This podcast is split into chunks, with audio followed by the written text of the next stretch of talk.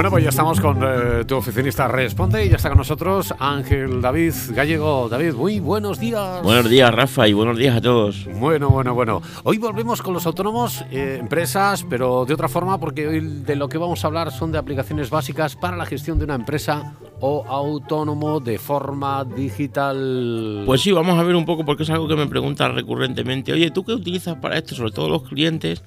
Algunas veces, modestia aparte, bueno, pues es verdad que dicen, jolín, ¿y cómo encuentras esto tan rápido? ¿Cómo haces? Y, te preguntan, oye, ¿y vosotros qué utilizáis para...?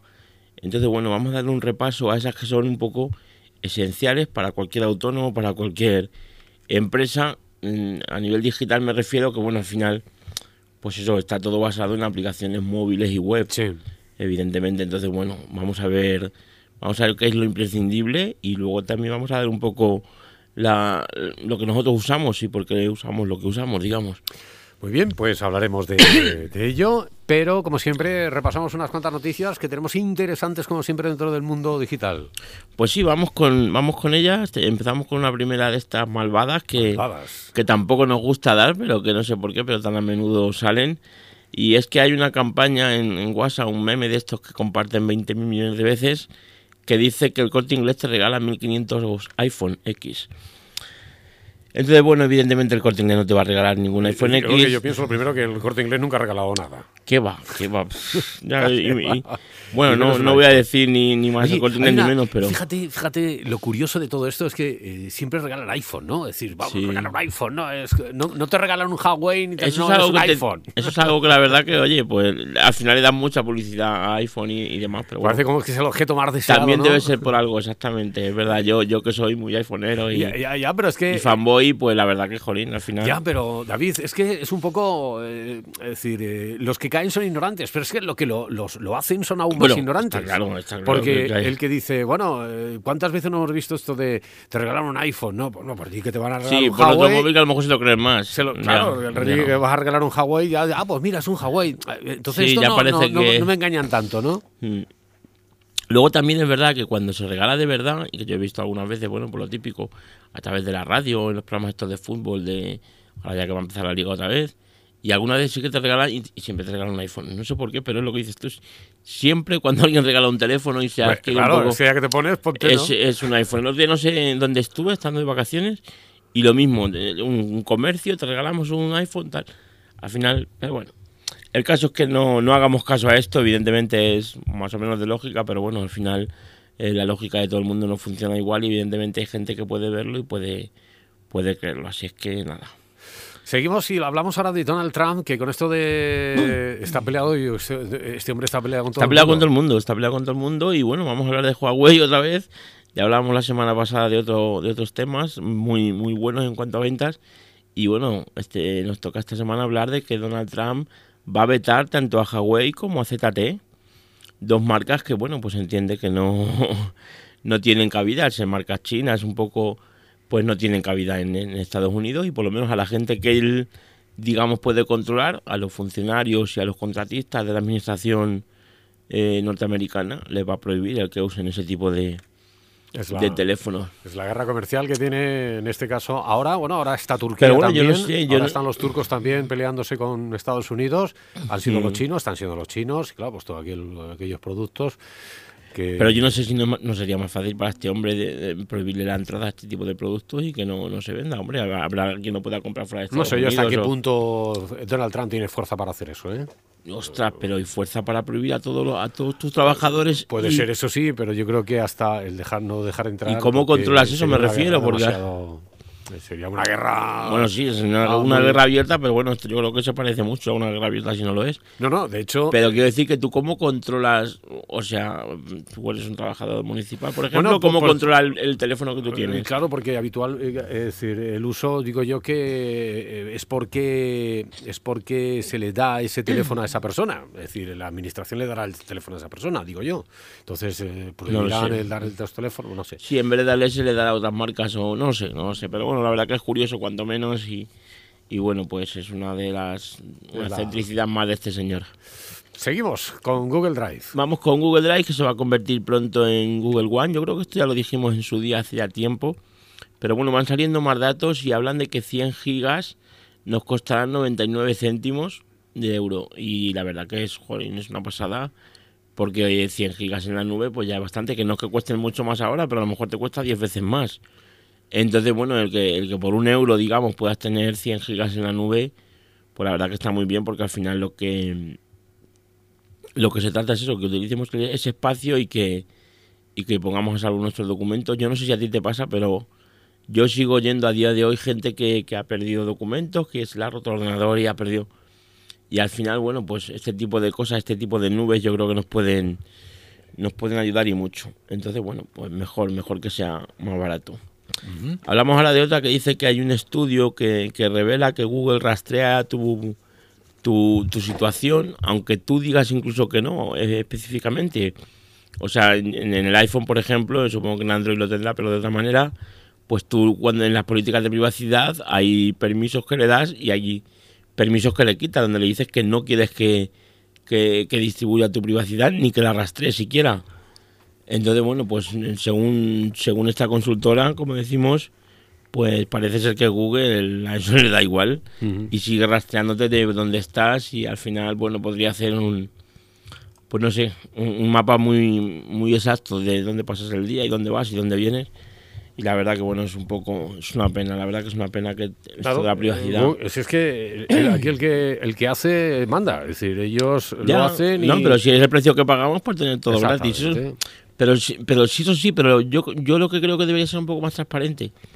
Si, si tú vas a hacer eso, dilo. Di, oye, mira, eh, nuestras aplicaciones te tienen que rastrear y tenemos que saber en cada momento dónde estás. Y punto. Y, y, y, que lo sepas en las condiciones. Lo que no puede ser es que tengas un botoncito que te ponga permitir GPS o no sé cómo se llama, geolocalización sí, sí. y tal, y que tú le apagues el botoncito y te siga arrastrando, porque entonces lo que están es riéndose de ti. Entonces, bueno, pues este tipo de cosas de Google, la verdad que son, no me las espero. No sé por qué a Google lo tengo yo un poco en un pedestal en ese sentido, en el sentido un poco más humano, pero no, no, se ve que no. Así que. Bueno, pues de Google a Apple. De Google a Apple, de Google a Apple, porque tenemos un, un estudiante con, de 16 años que ha sido capaz de hackear a Apple por más de un año. Este hombre, señor, por lo que.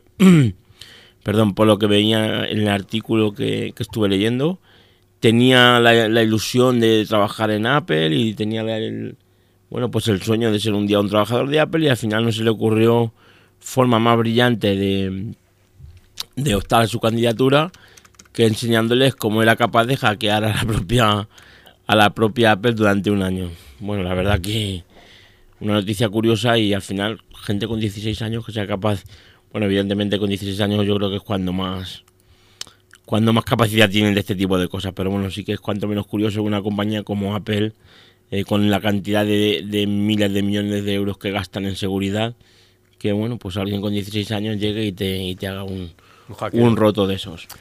Hablamos de Amazon ahora, fíjate que estamos hablando de las tres más grandes. Sí, al final eh, lo que está siempre cae en WhatsApp, Amazon, Apple y... Porque son las que más se mueven, a y lo Facebook, mejor. sí, es verdad, es verdad.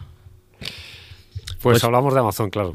Pues sí, hablamos de Amazon porque dicen, eh, se rumorea que va a comprar una cadena de, de cines en Estados Unidos de unas 50 salas de cine independiente y demás. Y bueno, pues al final volvemos a ver cómo Amazon vuelve a vuelve a vuelve a instalarse digamos en el mundo físico, ya de hecho tiene algunas tiendas de, de libros y demás también en Estados Unidos, ahora se habla que va por los cines. En fin, no para. Amazon no, no tiene una ambición, la verdad que es un poco digna de ejemplo, porque al final una empresa que tiene tantísimo ya y y tantas líneas de negocio y todas tan bien posicionadas y que sigue haciendo, bueno, pues la verdad que es para, es para aplaudirlo. Así que, pues nada, si compras 50 salas de cine, pues mira, esas 50 por lo menos sabes que no, no van a caer. Bueno, interesantes las noticias que nos trae David, eh, sobre todo curiosas. Eh, vamos con el tip de la semana.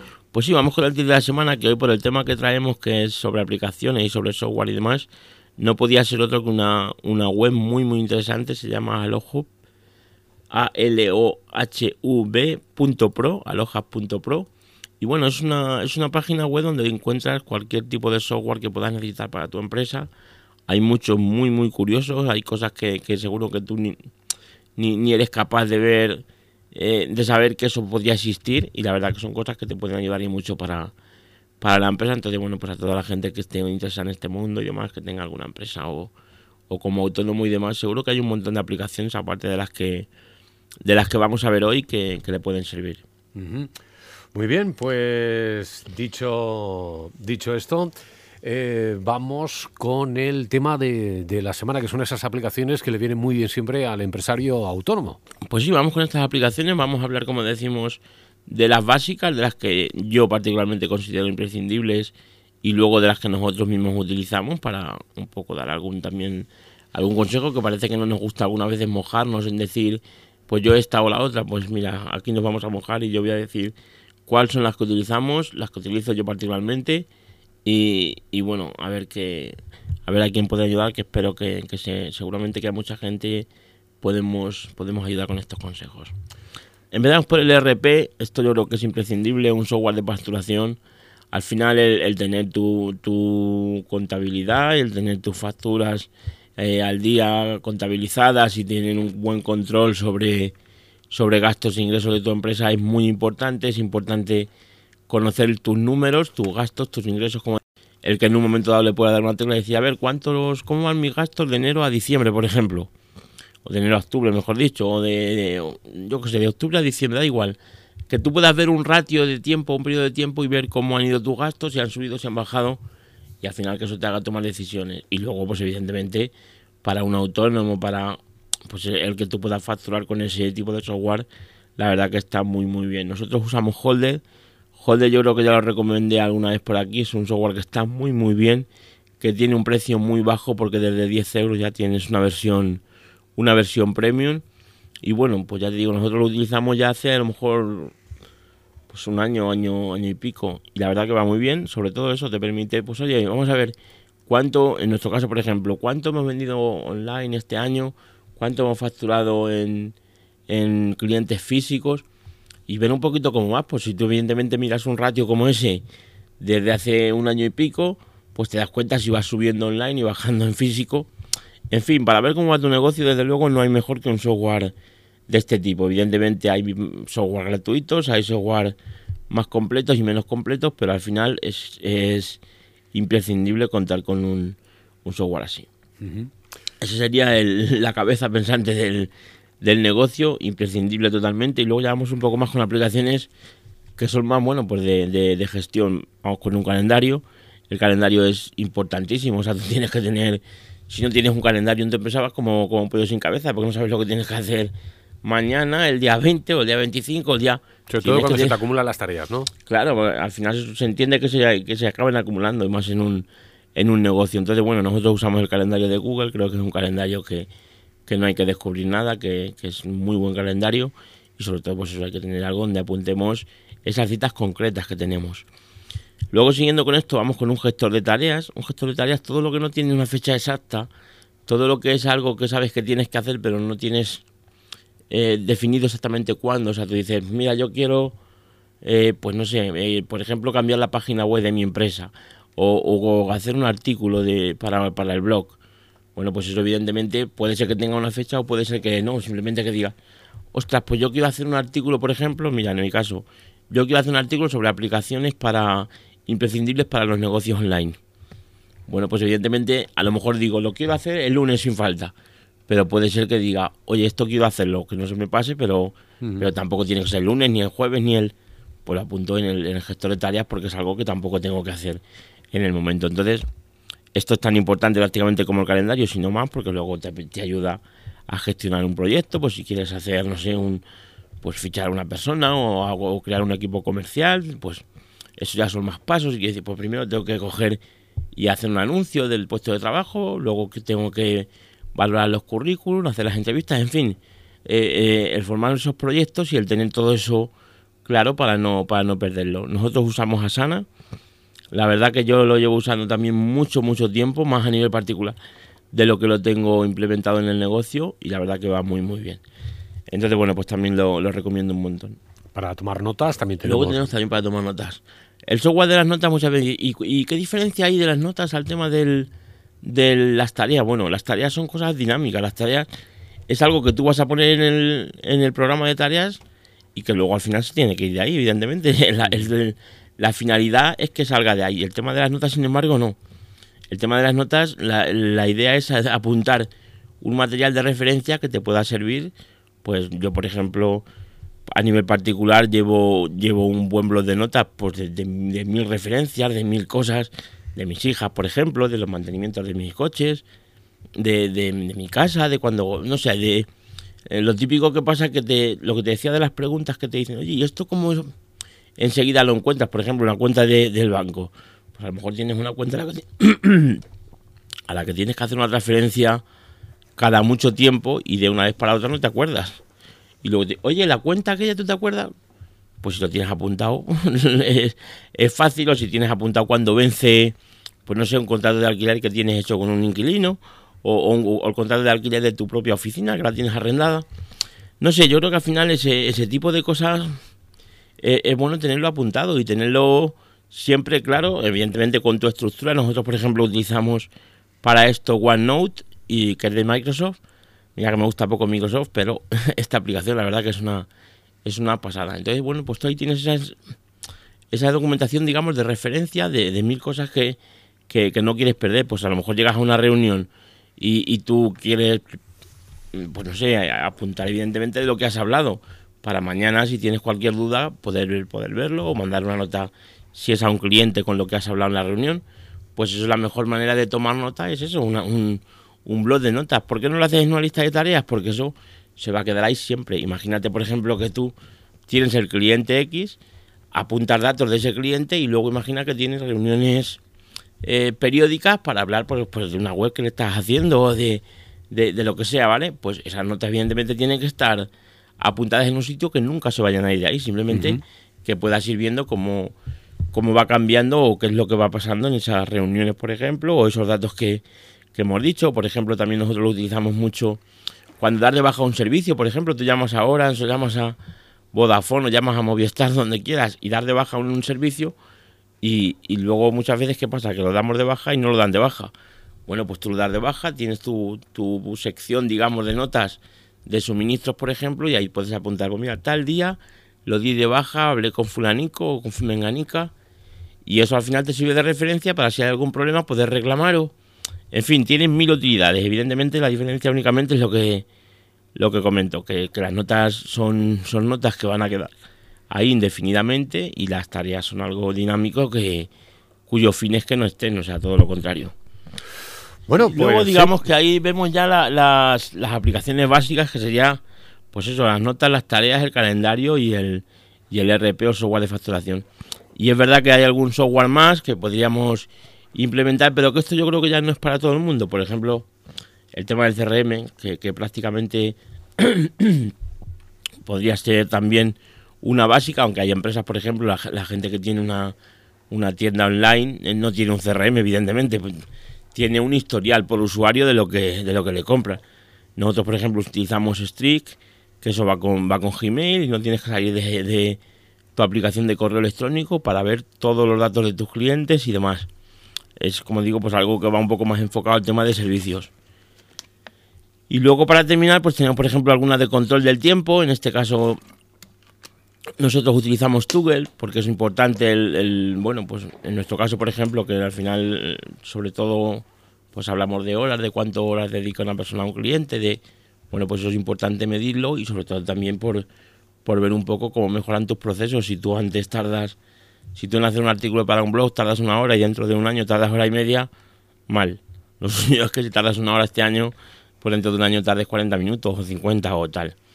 Entonces, bueno, y por último, pues la de la de MailChimp, la de correo masivo, eh, estas listas que nos envían, que nos cansan tanto y demás, bueno, pues al final es verdad que son un poco cansinas, es verdad que, que algunas veces nos arrepentimos de apuntarnos a según qué, qué, lista, pero también es verdad que es una de las técnicas de marketing más, más usadas, o sea, que, y que mejor, que mejor resultado dan, con lo cual, pues es importante también tener algún algún programa de correo masivo. Nosotros en este caso utilizamos MailChimp.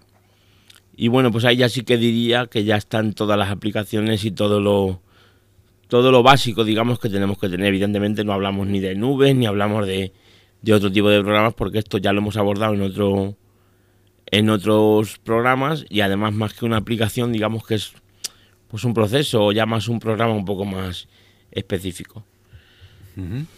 Bueno, pues eh, son las aplicaciones que vamos utilizando pues para para llevar bien nuestra empresa. Supongo que, como tú dices, hay algunas que son más eficientes más que otras. Hay de pago, gratuitas. Sí, bueno, evidentemente. ¿Tú, qué aconsejas? Bueno, yo evidentemente aconsejo que, en función de la importancia que tenga para ti ese proceso, si tú eres un, no sé, un autónomo a lo mejor que, trabaja, bueno, no voy a poner ningún ejemplo por no, por no ofender a nadie, digamos, aunque no es mi intención, por supuesto. Si tú no le das importancia, por ejemplo, a las facturas que tú haces, porque te da igual hacerlas en un papel de, de, pues de los que de la papelería, que ya viene predefinida la factura, que hacer una factura en condiciones, por ejemplo, y te da igual llevar un control o no, porque a lo mejor tu negocio, pues ya sabes que sí o sí va a funcionar. Bueno, pues a lo mejor un software gratuito o ni siquiera un software. Si tú le das importancia, por ejemplo, yo en mi caso es algo de lo que más importancia le doy al, al tema de facturación, pues evidentemente, sí, sí, para, para tener un poco el pulso de mi negocio y para tener un poco controlado todos mis clientes, todo a cada uno, y el hacer las facturas mensualmente automáticas y que eso me lleve poco tiempo, pues evidentemente para mí no me importa pagarlo. Luego hay otro software porque a lo mejor dice, pues un blog de notas, por ejemplo, pues al final las notas, seguro que hay alguno pagado, pero hay tantos gratuitos que dice, joder, pues si, si va a haber alguno que lo va a hacer bien sin tener que pagar. En fin, yo creo que un poco depende de, de la importancia que le des al, al proceso que te, haya, que te ayuda a hacer el, el software. Y luego mucho, por ejemplo, el, que he dicho de, de las tareas, este de, de, Asana, es un software que está muy bien, que es gratuito, pero gratuito hasta 15. A mí, por ejemplo, me sobra, me sobra Asana, pero por un tubo. Pero a lo mejor el día de mañana, si, si tuviera otra situación en la que me hiciera falta, pero que fuera más gente, pues a lo mejor lo pagaría, porque ya estás acostumbrado, en fin. Bueno, pues eh, de la nube no hablamos.